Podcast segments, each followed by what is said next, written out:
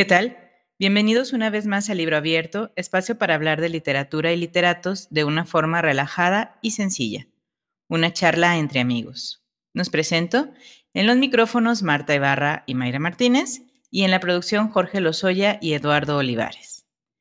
Entre las muchas definiciones de la Real Academia de la Lengua sobre la palabra misterio se encuentra cosa arcana o muy recóndita que no se puede comprender o explicar y esta definición expresa perfectamente la obra de Agatha Christie, que nos ha dejado las mejores novelas de crimen y misterio. Y con este fragmento de su autobiografía, comenzamos. ¿De qué depende la elección de los recuerdos?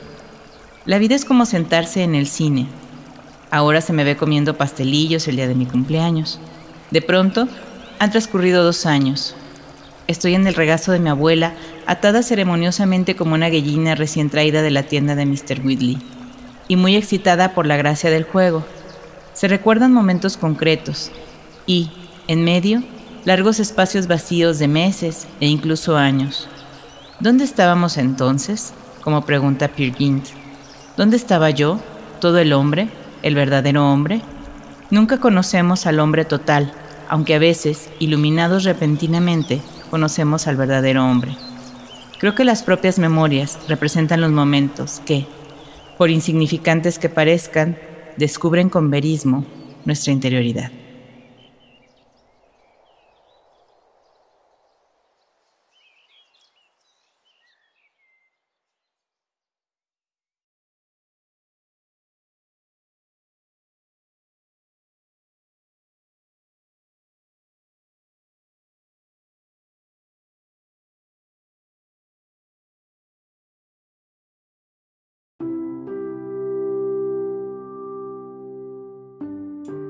Mayra Martínez, aquí estamos de nuevo.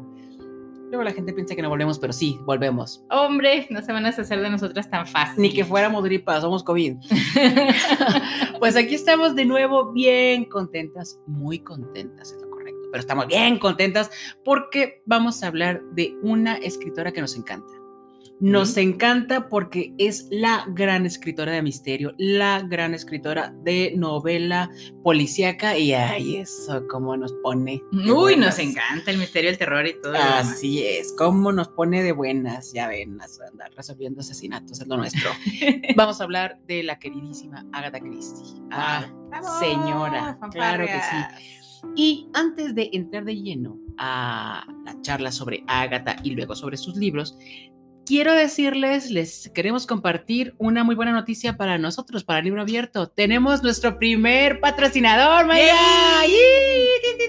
Tenemos nuestro primer patrocinador, así que queremos darle muchas, muchas gracias a Cerveza Astronómica, cervecería Glocal, que nos ha regalado un bonito micrófono. Por eso nos oímos más lindas ahora. Estoy seguro que lo estamos conquistando todavía más. Las Con nuestra bellísima Así es. Y entrando en materia. en materia y como es una cosa ya en esta cosa que establecida, sí, así es, como debe ser. Como debe ser, y aquí tenemos reglas y tenemos cosas, rituales muy claros. Así. Agatha Marie Clarice Miller nació el 15 de septiembre de 1890 en Torquay, Inglaterra. Fue la menor de tres hermanos, tenía un hermano y una hermana. Su padre fue Frederick Alba Miller y su madre Clara Boemer. Él estadounidense, ella, inglesa. Claro, ella era inglesa, su familia cayó en desgracia, se va a vivir a Estados Unidos con la tía rica y ahí conoce al papá, se llevaban 10 años. Cuando ella lo conoce, pues tenía como 11 años, él tenía sus 20 y le andaba apenas en la vida yendo por allí. Hubo incluso ahí gente que dijo que anduvo tras los huesitos de la que después fue la mamá de Winston Churchill. bien listo, bien listo. Sí, te digo que quería un pedazo de mundo, pues sí quien quisiera ser Churchill, claro que le iba a tocar un buen cacho, una buena rebanada de ese pastelón, ¿no? Y bueno, eh, finalmente él decide que pues sí amaba a la primita, eh, bueno, que de hecho no era nada, pues, porque él era hijastro del esposo de la tía. Eh, y se van, llega... Dios quiere que la primita ya estuviera grande. No, ya estaba grande. Tengo issues con eso, mija. Pues mira, mínimo tendrías unos 18. Ay, Dios quiera. Ok. Este, y se casan, eh, se van a vivir a Inglaterra y ahí es donde empiezan a hacer su familia y nace Agatha de esta relación que desde siempre fue atípica, ¿no? Así Y bueno, la mamá de Agatha, pues muy entrada en el tema de ser la damita, de la temporada, de todo este rollo. Ella no enseña a sus hijas, a no quería que sus hijas leyeran. Así les Estamos hablando de finales de 1800. Claro. Entonces, para ella era lo importante que tuvieran sus hijas, como bien decía nuestra Jane, talentos. Entonces les dio otros talentos, canto, música, este, todo lo demás. Pero el tema de la lectura quería meterlo ella hasta los ocho años Agata. Ojo, no lo rechazaba. Pensaba que era algo que tenía que llegar después, que pues primero tenían que aprender otras cosas que le parecían más importantes, pero no porque despreciara la lectura. No, no, no. No, no, no, ¿eh? Para nada. Y eh, bueno, pero Agatha dijo, no, pues yo, este, como que a ver qué, qué está pasando aquí. Se mete a la biblioteca del papá y empieza a leer a los cinco añitos y pues no con cualquier lectura empezó, Marta, no, no, no. No, por supuesto, ya ahí, o sea, solamente con saber cuáles eran las, sus lecturas de cabecera de niña, ya vas viendo pues que se estaba perfilando para convertirse en la escritora que se, que, Empezó leyendo a Walter Scott, a John Milton, a Alejandro Dumas, a Jane Austen, a Arthur Conan Doyle, a Charles Dickens. Sí, aventuras, misterio y romance. ¿Cómo no? ¿Cómo no? sí. la Jane, nuestra chula, nuestra reina. Ok. Es la reina. Así es. Eh, pues mira, qué interesante porque creo que si ella se acercó a ese tipo de lecturas era claramente porque su espíritu era como ese, sus intereses. O sea, dudo mucho que haya sido por fortuitamente, ¿no? O sea, su, su, mente, su, perdón, su imaginación era fértil, eh, vivía siempre cercana a sus amigos imaginarios más que a sus juguetes. Claro. Entonces supongo que la lectura era el siguiente paso. Claro, tenía que pasar, ¿no? Tenía claro. que, suceder eso. Ser una ávida lectura, una, una ávida lectora, perdón, y, este, y empezar a construir y hacer crecer ese, ese fantástico mundo, interior. sí. Y bueno, eh, bueno su, su, papá fallece cuando ella tenía 11 años. La primera gran catástrofe, la primera tragedia de su vida. de su vida. Y ella dice que a partir de ese momento la niña se fue, ¿no? Y empezó a tener otras responsabilidades. Para ese momento sus hermanos ya no vivían en la casa familiar, por lo que prácticamente se quedan Agatha y su mamá solitas y empiezan a tener una relación muy enmueganadita, ¿no? Muy cercana, muy, muy, muy estrecha, muy sana además, o sea, no era una relación enferma. Pero fue una buena vida, una buena vida en relación, con una buena relación con su familia, una buena vida este, económicamente hablando y van a enterarse en un momento, pero terminó haciendo lo que se le pegaba la gana. A mí eso es lo que me cae bien. Ah, claro. La gente que hace lo que se le pega la gana no que pasa por encima de, los demás, no, no, no, que hace lo que se le pega la gana con su vida para sí misma. Y sobre todo que crece, ¿no? O sea, tampoco es hacer la vida lo que le pega la gana y luego tirarla a la borda, ¿no? Ah, no, no, no, no, no, no, que construye, que se hace lo que se le pega la gana y, construye. Por eso soy fan de la Agatha, por eso soy fan de la Jane. Y bueno, se fue, después de unos añitos, eh, la mandan a París para que se termine de pulir como una señorita de sociedad. Eh, no aguanta mucho, o sea, allá estuvo en tres institutos, señal de que pues, no, le, no, le late tanto el business. No era lo suyo. ¿no? Y a los cinco años regresa de París con su mamá, la mamá le dice, ay, no, pues yo me ando sintiendo como rara con este clima húmedo, mis pulmones me andan doliendo. Vámonos, mija, a un clima seco. Y se van al Cairo.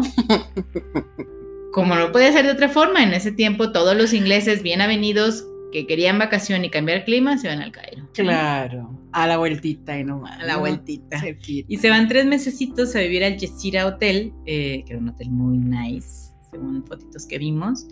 Y eh, ahí duran tres mesecitos, ella empieza a gestar algo dentro de sí misma y escribe después eh, una novelita que se llamaba Nieve en el desierto. Ahí estaba que empezando a los 20, ¿no? Sus 20, sus 20 años, me refiero. sí. Y eh, bueno, pues no, no prosperó eh, la novelita, nadie la quiso publicar, ella no se desanimó, tuvo a lo mejor un fracaso, pero no le no dijo esto no va a ser lo de siempre. Sí, te, te comentaba que me, llamaba la atención que aún sin que fuera en ese momento su, de su interés ser una escritora, escribió una novela no un cuentito. Escribió, y no digo cuentito con desprecio, no, me refiero simplemente a que el gran trabajo que se, que se debe, que debe requerir escribir una novela. construir una historia larga, larga, larga, el tiempo no las complicaciones, sino el tiempo que le debe tomar eh, escribir una novela y que no era su intención escribir y además de dedicarle todo el esfuerzo, quiso publicarla. Entonces seguramente ya había, iba empezando por ahí a crecer su, su interés sin que lo supiera realmente. Y lo mejor que le pudo pasar es que se conectara con este editor que era amigo de la familia y que le dijera, esta novela no, pero hay algo en ti. Sí. Hay algo en ti, sigue escribiendo. Y que no se desanimara. Entonces ella siguió acumulando intentos y creo que al segundo, tercero le salió perfecto. Sin embargo, como bien dijimos, y que todavía no era su interés el de dedicarse a escribir, ella, dijo, pues, una así es, vamos a vivir la vida, vamos a salir a la fiesta, vamos a socializar y a ver a quién me encuentro por ahí. Y en 1912, en una fiesta, que se encuentra un hombre guapísimo, aviador, con traje militar. Sí, sí, sí. Se llama Archie Christie, Archibald Christie eh, que obviamente por el apellido, pues todo el mundo sabrá que si son buenos detectives, habrán intuido que fue su marido. Se casaron dos añitos más tarde, o sea, rapidísimo, porque además como pues, que ya estaba grandecita, Marta, ¿no? Para la, para la época. Para la época. Así es, las, el, como decíamos, el que la onda de ser solterona, sentía que le respiraba en la nuca ya el mote de solterona. Soltera, entonces, eh, bueno, se casan, pero estalla la Primera Guerra Mundial. El marido, obviamente, pues militar, se tiene que ir al frente y ella se queda en Turkey. Y eh, se... Sí, pero no se queda guardada en su casa. No, claro que no. Ella, va a un centro comunitario de ayuda a las personas de la ¿eh? guerra y se ofrece como enfermera. Háganme usted favor. Y estuvo padrísimo porque entonces eso nos ayudó a todos los que la leemos a que sus obras estuvieran bien redonditas con el tema de asesinatos, dolores, fracturas, eh, envenenamientos. Sí, todo lo que vio ahí que no fue nada bonito porque imagínate, Mayra, ser enfermera de soldados heridos durante la Primera Guerra Mundial, eso debe haber sido una carnicería, debe ser una cosa brutal. Pero sí hizo que su mentecita macabra, maravillosa y extraordinaria, pues empezara a idear y a armar historias. Claro. Historias con donde sucedían cosas trágicas, asesinatos en pocas palabras, y los iba alimentando, quizá, quizá, quizá, de lo que de lo que estuvo viendo ahí, ¿no? Y de lo que aprendió ahí. Ese acercamiento, por ejemplo, con las cuestiones de venenos y los medicamentos y demás, que después terminó usando como armas letales en, muchas historias, pues ahí empezó a aprender. Y en 1926 sucede la segunda gran tragedia de su vida, que es que su madre fallece a principios del año. A principios del año. tenemos la fecha. Ha de haber sido un gran, gran, gran golpe, ya que pues toda su vida, o sea, desde niña, ella y su madre, como lo dijo Mayra hace rato, eh, desarrollaron una relación muy, muy, muy, muy estrecha y este, y pues se le va. Ya no están sus hermanos, no está su padre. Y se queda con Archibald y con Rosalind, nada más, ¿no? Pero cuando el destino podrido se le vuelve a torcer y en septiembre de ese mismo año, no, 1926 para borrarlo.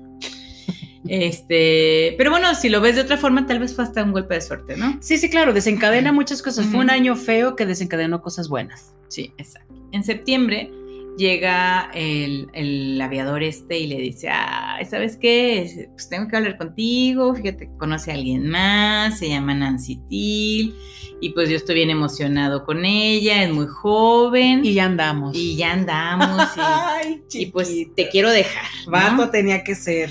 y entonces ella le dice, pues entra en un shock obviamente muy grande y ella le dice que hay que intentarlo, que hay que ver si pueden hacer un poco diferente las cosas, no sé qué. Se quedan un cachito más, pequeñito, juntos. Pero él ya lo había decidido, ¿no? Sí, claro. Y entonces él llega y le dice, no, ¿sabes qué? Pues como que ya me cansé de intentarlo y yo acabo de comprar unos boletos y me voy a ir de fin de semana con Nancy. tanto que han acusado, mucha gente, no todos, pero tanto que han acusado a la, a, Agatha de, ser, de que sus novelas son este, con la misma estructura o con ciertas obviedades, qué sé yo.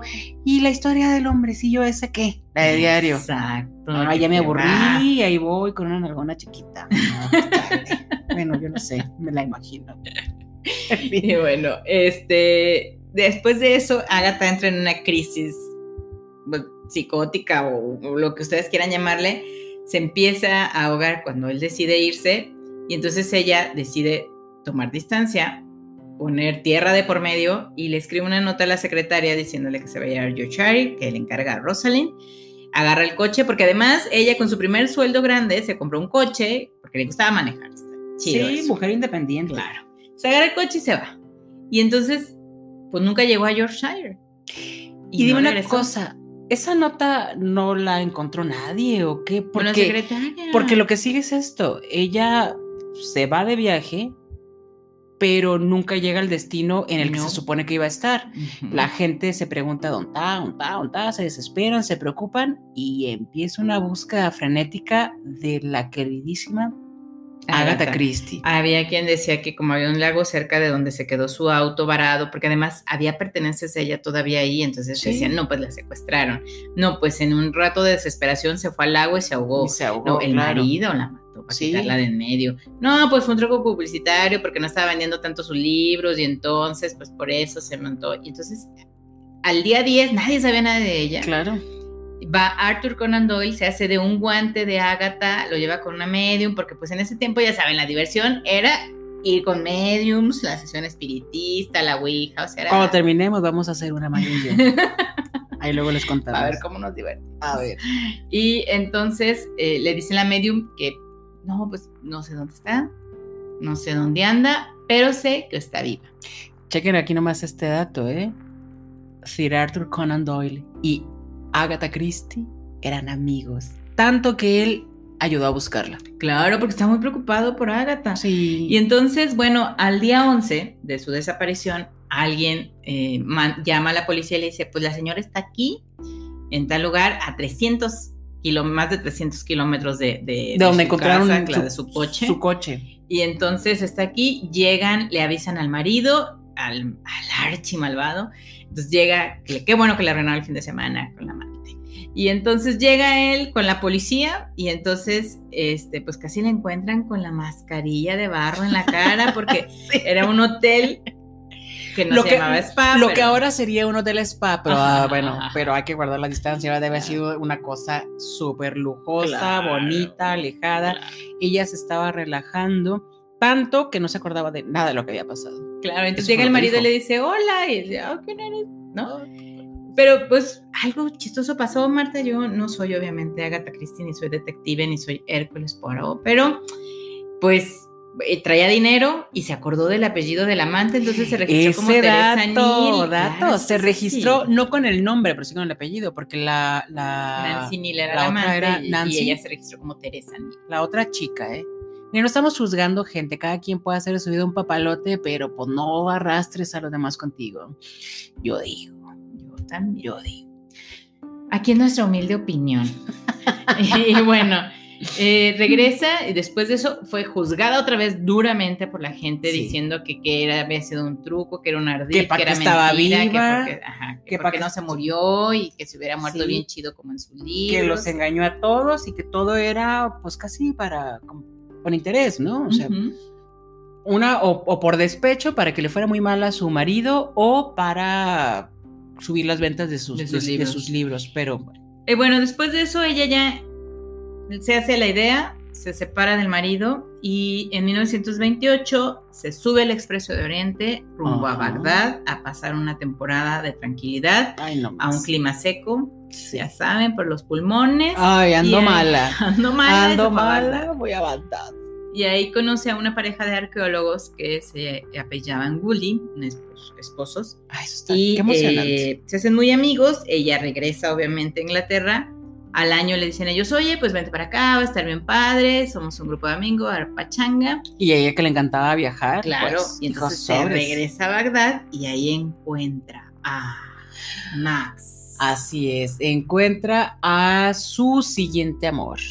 Y esa fue una gran historia. A Max Malowan. Malowan. Malowan es el apellido. Un joven arqueólogo. 25 años. De 25 añitos. Mm. Muy bien. Se conocen y pues también ahí, pum, prende la llama casi de inmediato, ¿no? Porque sus intereses coinciden, sus, sus espíritus coinciden.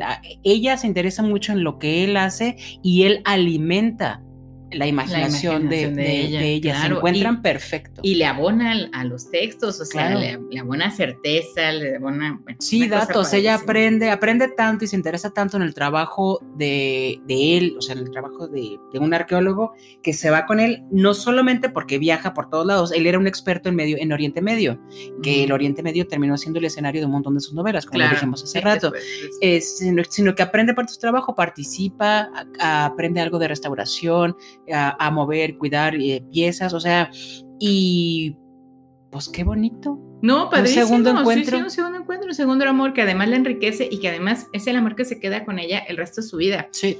Y al respecto, Agatha dice, cásate con un arqueólogo. Entre más envejezcas, más atractiva te encontrarás. Hay que dejar ese consejo, Marta, ahí para la vida, para que lo quiera tomar. Así es. Vámonos a la escuela de arqueología. y, bueno, finalmente de ahí tiene una vida ya muy tranquila, muy productiva a nivel literario. Este, y en 1971 finalmente recibe el nombramiento de Dama del Imperio Británico por sus aportaciones. Tiene un montón de, de, premios, de, premios, de reconocimientos, de primeras veces, la primera que hizo esto, la primera que hizo ella, son muchos récords también, ¿no? Sí, también muchos récords. Y bueno, falleció en 1976, o sea, fíjense, fíjense, o sea, muy... Yo ya andaba caminando. Yo no, yo no, soy muy pequeña. Y en 1976 fallece de causas naturales a la edad de 85 añitos. Y bueno, una vida larga y, al parecer padre, ¿no? Sí. y bueno, para terminar esta primera parte les dejo una bonita frase que dice, los mejores crímenes para mis novelas se me han ocurrido fregando platos. Fregar los platos convierte a cualquiera en un maníaco homicidio de categoría. Y pues yo creo que también trapear. Coincido.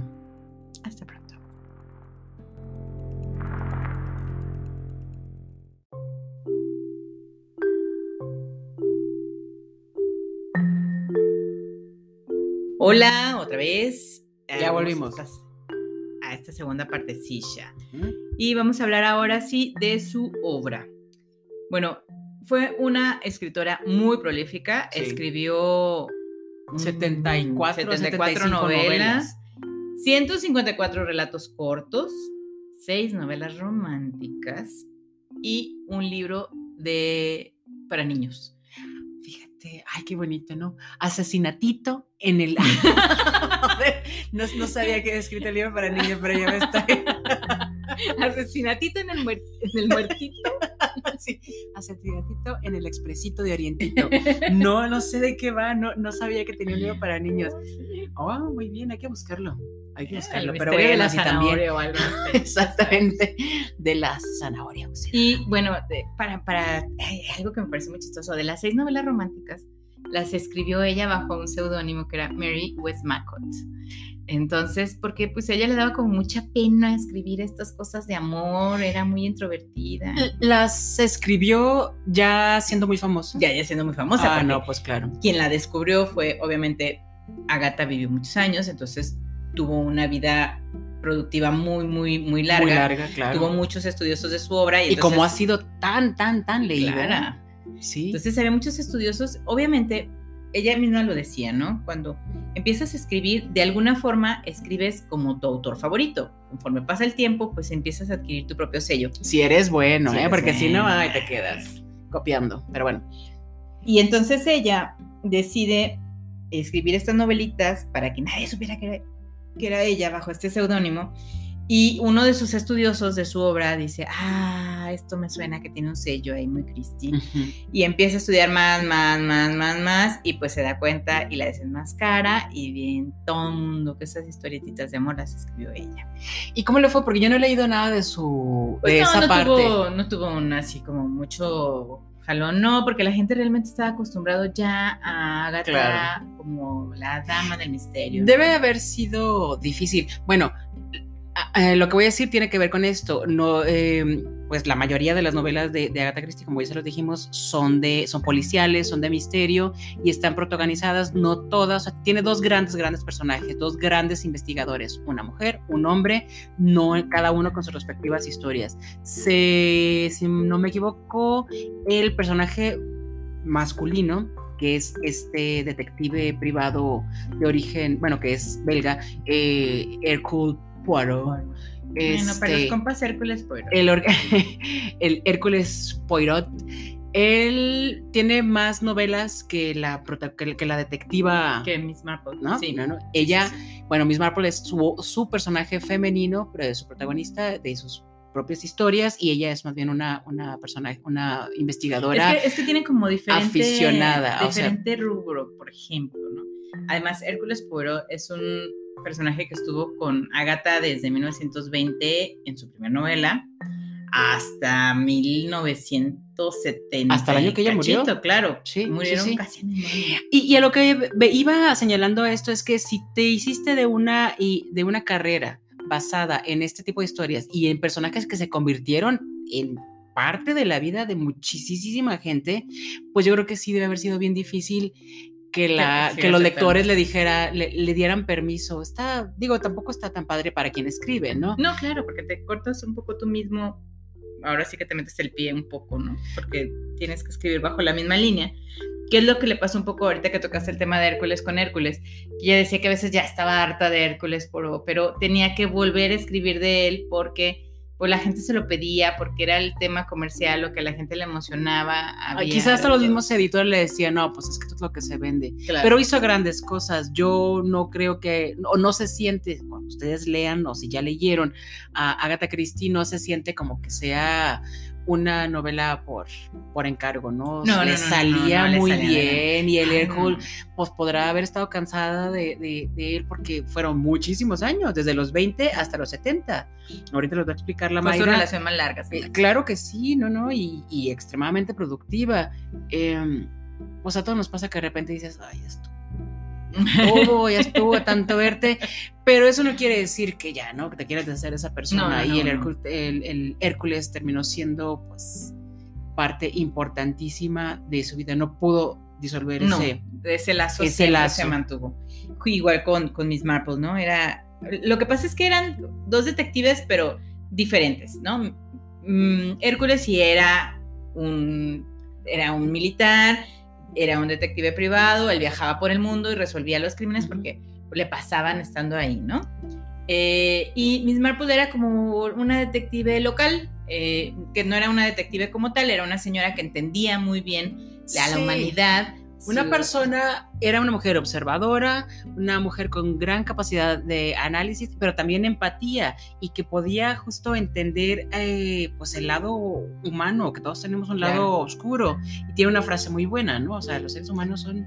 y los iguales en todos lados. Y eso es. creo que es cierto. O sea, los sentimientos, las motivaciones que te llevan a cometer cosas buenas y cosas malas son iguales para cualquier ser humano del planeta. Sí, ¿no? claro que sí, somos lo mismo, así que no se anden haciendo ideas de que de que nos tenemos que separar. mejores Así o es. peores, No, somos claro que no, somos lo mismo. Y eh, bueno, son estos dos personajes son muy entrañables. A, a sí lo mata.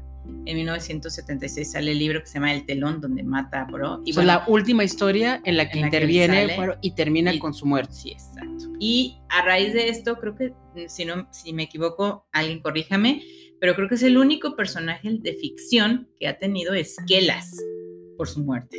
Por eso decía que se convirtió en un personaje importantísimo y de, casi de la vida cotidiana de tanta, tanta gente. claro. O sea, a nivel mundial, los libros de Agatha Christie son de los más leídos, con millones y millones de copias vendidas.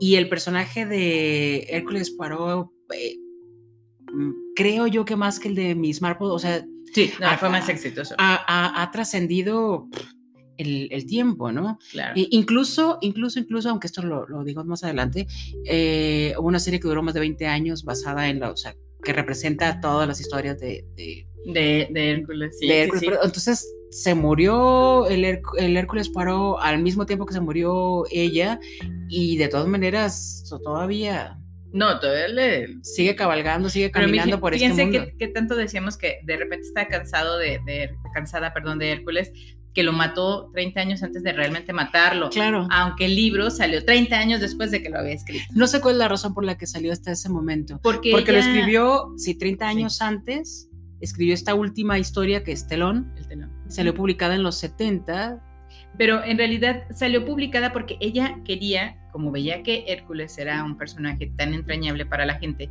ella quería eh, que lo sacaran ese libro después de que ella se muriera. Oh. Pero como su vida fue muy larga, eh, Sí, ella vivió dijo, no, 85, pues, 86 sí, años, ¿no? ya de una vez, vamos a sacar el libro, lo saca, sí ve ya la edición, pero nunca lo ve a la venta el libro. O sea, ella Mm. fallece y es, es- creo que es una cosa del destino, de la vida o de la- una coincidencia, ¿no? Que al mismo tiempo que sale el libro donde Poirot muere, ella ya había muerto un poco antes. ¿no? Claro, Entonces fallecen el mismo año. Pues sí, al mismo tiempo prácticamente. Oye, de veras. Ah, cosas de la vida, cosas de la vida. Y bueno, eh, ella también escribía cuentitos. Hay un primer cuento que lo escribió un poquito después de, de Nieve en el Desierto que se llama The House of Beauty, que eran muy chiquitín, seis mil palabras, según leí por ahí, y trataba sobre la locura y los sueños, ¿no? Claro, sí. También como el, el mundo espiritual y las cuestiones relacionadas con, con esto que les gustaba tanto en esa época de los mediums y, y tratar de contactar con el más allá, supongo que Claro. también está reflejado en sus cuentos, porque no, no los he leído. Sí, solamente he leído a las aventuras de Hércules Poirot, las investigaciones, pues. Sí, sí, sí, sí. Y bueno, Lo también buscaré. escribió teatro tan así, Marta, que hay una obra de teatro que se llama La Ratonera, que duró 30 años en Broadway, que se está llevando en ese, se pone en escena, perdón, desde 1952. Este es uno de esos récords que les mencionábamos hace, hace un momento. Ella ha, ha logrado cosas que poca gente lo ha logrado o que nadie lo ha logrado, como esto, ¿no? Esta obra de ella, La ratonera, que se sigue representando hasta la fecha, desde los 50 Desde los 50 hasta la fecha. No en el mismo lugar, pero sí en Broadway. Estuve 30 años, ¿qué más quieren, verdad? Por Eso es- favor, eso es un sí, logro favor. tremendo. Y bueno, eh, también eh, sus novelas son padrísimas. Marta me prohibió que dijera cosas, ¿verdad? Pero Lo que pasa es que no puedes decirle el final a la gente. También mencionamos hace rato que a la Ágata la que a Ágata la, la- le critican, quienes la critican, que la estructura de sus novelas se repite, que siempre es la misma. Empieza, se muere, hay algún tipo de reunión, alguien se muere y hay sospechosos. hay sospechosos, claro que sí, llega el investigador y va descartando, tú, tú, tú, tú, tú. Si lo platicamos así, claro que se oye igual, pero la capacidad de enredarnos en una telaraña que parece que es muy fácil de, de desenmarañar, que No es muy fácil de... No, mira, Pero O jus- sea- justo esa, eh, esa capacidad de hacernos creer que todo es fácil de resolver, creo que es la, el gran mérito de- claro, de, las porque uno de siente que la segunda página ya resuelve el tema. Sí. Uno, uno lo siente así y luego ya pasa el pasan las páginas y dices, ay, no es cierto, me estaba equivocando. No, pero ahora sí estoy segura, es fulanito. Y luego pasas y, ay, no, no, pero no, ¿cómo? Y entonces, ¿cómo llegó esto? Y como, y entonces todo el tiempo te estás tú pensando a ti mismo que ya tienes las respuestas y una página antes de que se termine, ¡Sas! tan, tan, tan, y es el que menos te esperas. Sí, Ay, claro. no, no, es fatal, es fatal. Pero es muy emocionante y sí son historias, o sea, ay, si los queremos decir, de- calificar o, o- o describir de una manera, historias sencillas, pero que te atrapan y te tienen Claro. muy emocionado, muy interesado, interesada y, y que no sueltas el libro. No, no, no, no, no, no puedes dejarlo porque además, o sea, tú ya tienes una idea fija en tu cabeza y luego, pero sí, no me habré equivocado. A, a ver, déjame ver. Y entonces, Y es casi un reto, ¿no? Dices, Claro. no, ahora no me hace tonta. y entonces ya al final que te dicen quién es el asesino, Dices, ah, sí dices, hizo ah, tonta". era claro. Claro que era él. Uy, es que sí te dio la, o sea, sí te dio como 10 pistas para que te llevan a esa persona, pero nunca las ves, ¿no?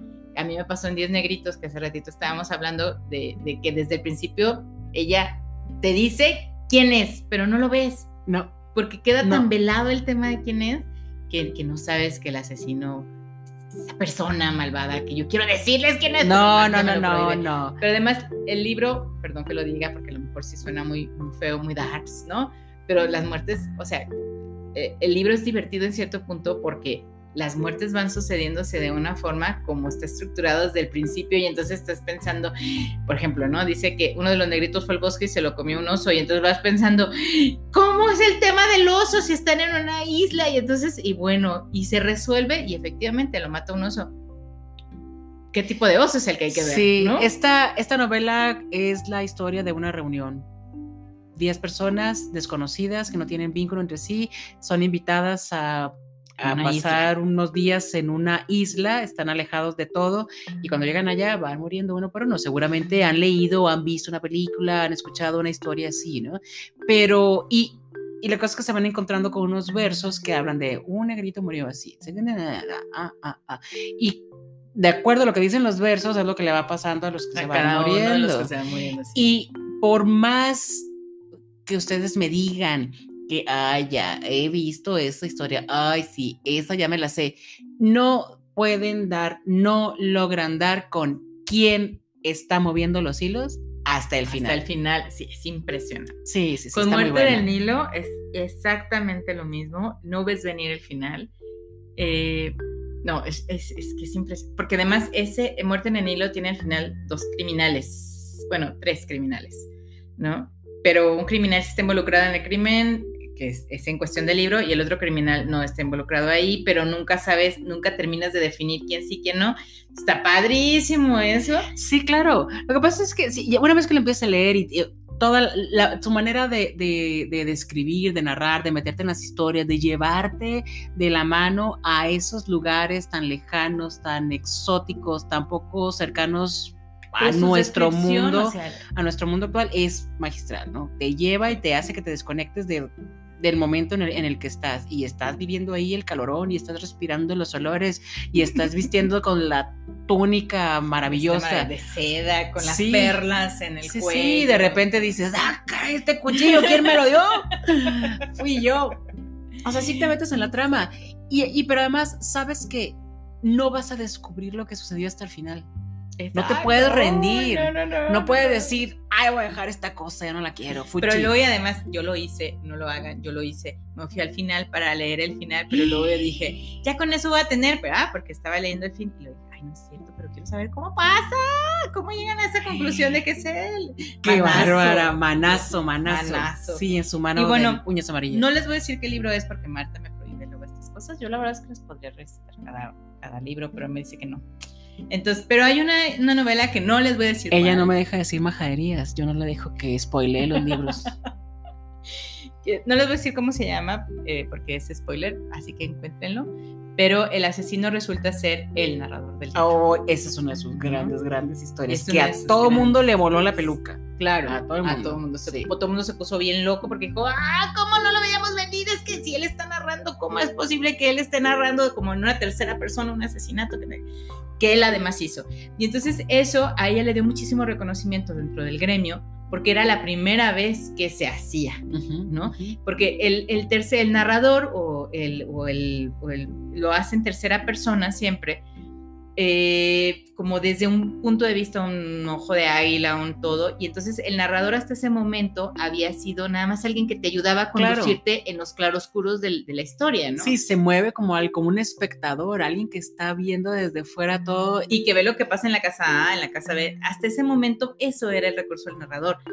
Pero el que Agatha haya hecho esta revolución y el narrador se la asesina, uff, no. O sea, grandiosísima, grandiosísima. Sí, sí, sí, sí, sí, Es una chulada la colección de historias de, de, de, Agatha Christie. De verdad no me canso yo de leerlas, de releerlas. Sí me he encontrado con ellas más de, más de una vez. Diez negritos me gusta mucho. Y, de esa te decía hace un rato que me acuerdo perfectamente cuando la, cuando la leí. Me acuerdo, pero perfecta. La leí casi de un tirón. Eh, también, este, bueno, muerte en el Nilo. Em, ah, bueno, el Expreso de Oriente que se el, el Expreso de Oriente, claro que sí.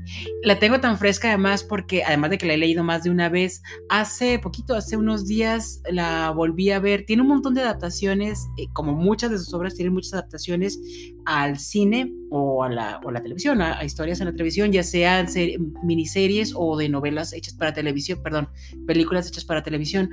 Este, y la de Expreso de Oriente tiene una versión relativamente nueva de 1900, 1900 Ay, 2017, 2018 por ahí. Este es una, una película de Kenneth Branagh. Branagh, Branagh Ah, sí, del digamos. Kenneth, del güerito Kenneth.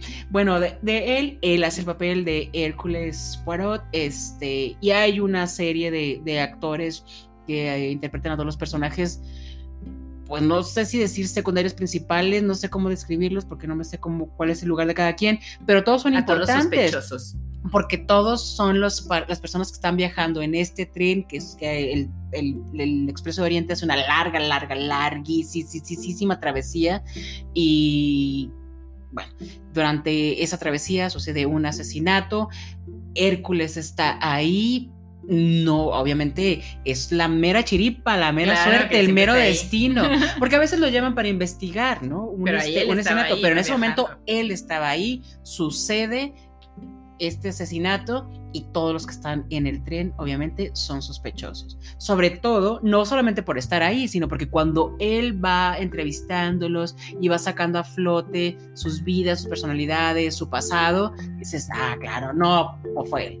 No, no, no, no, fue ella. Es que esa es la cosa No. que te tiene, o sea, todos en algún momento son tu asesino. Sí. Nunca, pero además el Hércules es tan bueno que Hércules al segundo tres ya sabe quién es el asesino. Sí, claro. O sea, lo que nosotras creemos de a la segunda página, ya supe, ya lo supe. Hércules en realidad sí lo sabe, Él sí lo sabe. sí lo sabe. Y te lo restriega en la cara al final. Te equivocaste, mi reina. Ándele, mi chula, no se dio usted cuenta, ponga más atención para la próxima. Bueno, entonces, el, bueno, es Y una- bueno, este gran libro se escribió en el Hotel Pera Palace en Ah, Estambul. ese es un dato bien Ese bonito. es un dato que nos dio una persona a la que queremos mucho y que nos escucha. muchas Besos. gracias. Y eh, ella se alojó en la habitación 411 de este hotel, que es magnífico. Ágata y nuestra amiga. Claro, también. Eh, es una habitación muy lujosa, muy linda. Es la más solicitada, pero no te puedes hospedar en esa habitación, ¿no? Eh, porque la tienen guardadita como museo. La- el hotel ha sufrido Pero reformas. puedes entrar a verla, Sí, ¿no? puedes entrar a verla, sí. Ha sufrido algunas reformas. Es muy lindo. Métanse a la página del hotel, vale la pena. Es muy, muy bonito el elevador. Y claro que te sientes que estás a punto de ver un asesinato y convertirte en Marvel o en, Hércules, ¿no? Eh, el, el hotel está en Estambul. Los que viajen, pues a lo mejor valdría la pena la hospedada y Darse una vuelta, por supuesto. Nosotros próximamente vamos a ir. Lo Lo, lo único que nos detiene es el COVID. No más. No más. No más. De- pero ir a Estambul, mira, lo tenemos en nuestra Bien lista de primeros que haceres, claro. Y bueno, como no debe de ser de otra forma, obviamente esta riquísima literatura de Agatha, toda esta trayectoria haya sido llevada al cine infinidad de veces. Yo hay una que vi que es la de Entre navajas y secretos. Ah, Este, también reciente, ¿no? Sí, con Chris Ay, Evans en es 2019. muy divertida. Creo que es, es de Guy Ritchie, ¿no? Esta, esta. Ah, no sé. Creo, eso no lo creo. traigo en mi cabeza. Pero porque tiene esa misma movilidad, esa manera casi estrambótica De- de, de suceder, ser- de, de- de contar la historia. Es muy divertida. Muy, muy divertida. Yo se las recomiendo. También todo el fichaje de actores que, que se consiguieron para hacer esa película está buenísimo. Buenísima. buenísimo. Sale Sí. Daniel Craig, Chris Evans. Ana de Armas, Jamie Lee Curtis, Don Johnson. Don Johnson, claro. Claro, es, Es buenísimo. Buenísimo. Véanla. Bueno, sale hasta Christopher Plummer, ¿no? Ay, no más. Entonces es muy chistosa. y Se llama así, se llama Entre, na- bueno, Entre Navajas y Secretos es en español, en inglés es Knives Out. Sí. Está buena esa, buena esa, véanla. Y eh, también, bueno, tiene muchísimas más adaptaciones. Hay una sobre lo que comentábamos de su, de su pérdida, o sea, de su aparición de 11 días. Una, una cosa, esta película, esta- la de Knives Out, está basada en la primera historia, en la primera novela Sí, la de... primera. Sí, ¿verdad? La Y de que, es, y, y que también se llama El misterioso caso, o sea, la novela se llama... Ahorita, en este momento. Se me olvida el apellido. Clive. Pero es la primera novela en la que aparece también... El, el misterioso Hercule. caso de Styles, que es la primera novela donde aparece Hércules Poirot. Sí, o sea, la presentación al mundo El misterioso caso de Styles. de Hércules Así Poirot. que véanla. Y luego, bueno, tiene muchísimas más adaptaciones. Hay una que se llama, aquí en, México se llamó eh, Reportera del Crimen. Ah, Murder She Wrote, claro que sí. que está basada en Miss Marple, pero yo, yo, me la veía todas las veces que la pasaban en la tele porque me encantaba cómo la señora iba desentrañando ahí los crímenes y, y era todo sí, sí, no era una investigadora, ¿no? era una policía, era simplemente una aficionada con mucha, mucha habilidad, ¿no? Ay, claro que sí y sí era muy divertida, a mí me gustaba. Y bueno, después de que se casa con eh, Max, empiezan a aparecer novelas con los títulos como Asesinato del Expreso de Oriente, El Asesinato en Mesopotamia, Muerte en el Nilo, Diez Negritos, y hay una novela de 1961 que queremos eh, así decírselas muy rapidito, se llama El Misterio de, de Pale Horse, y ahí describe la muerte por envenenamiento con talio. Eh, cuando en, algún momento de su vida Agatha vuelve a ponerse como enfermera en, un centro y ahí conoce a un famoso toxicólogo que en, ese momento empezaban a descubrir la muerte por tal.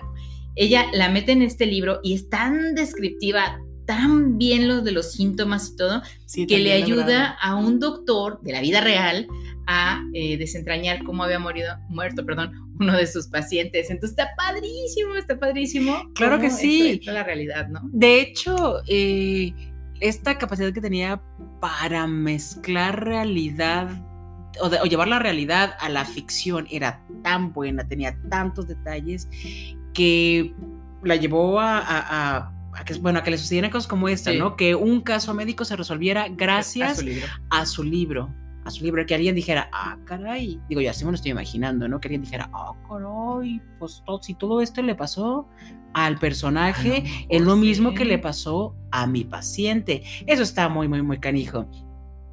Por un lado, digo, habla de la capacidad de, para ella de narrar, pero por otro también habla de, pues, cómo le creían. Claro. Y cómo lo tomaban en cuenta. Incluso fue investigada también por ah, el M5, M16, M algo, Porque empezó a escribir una novela donde tiene, eh, donde empieza a decir que había un agente británico que le pasaba información a, Hitler, ¿no? Y entonces dijeron que, que cómo no, que si era cierto, que eso estaba pasando, y entonces la investigaron para ver si ella no tenía nexos con Hitler. Claro, se le creyeron, para que vean, así de buena era contando historias le creían todos sus choros. Qué bonito. Bien padre. Bueno, Marta, ya estamos llegando al final de este bonito episodio. Por favor, no dejen de seguirnos en Instagram, es arroba libro-abierto-gdl y nuestro correo para cualquier queja, sugerencia, eh, estar abierto es libroabierto gdl2 arroba gmail.com. Y antes de despedirnos, por supuesto que les recomendamos, les pedimos, les sugerimos que lean los libros de Agatha Christie, que se reencuentren con ellos si ya, lo, si ya lo hicieron, que los lean si no los han leído, los encuentran donde sea y versiones de todo tipo para el alcance de todos los bolsillos, todas sus novelas, cualquiera por la que empiecen. Y por cualquier idioma. ¿Qué tal que estén estudiando francés o italiano? Bueno, sus obras están traducidas a 103 idiomas. Así, que, no hay pretexto. No hay pretexto. Nos vemos para la próxima con un muy bonito programa. Claro que sí, los vamos a sorprender. Hasta, la próxima. Bye.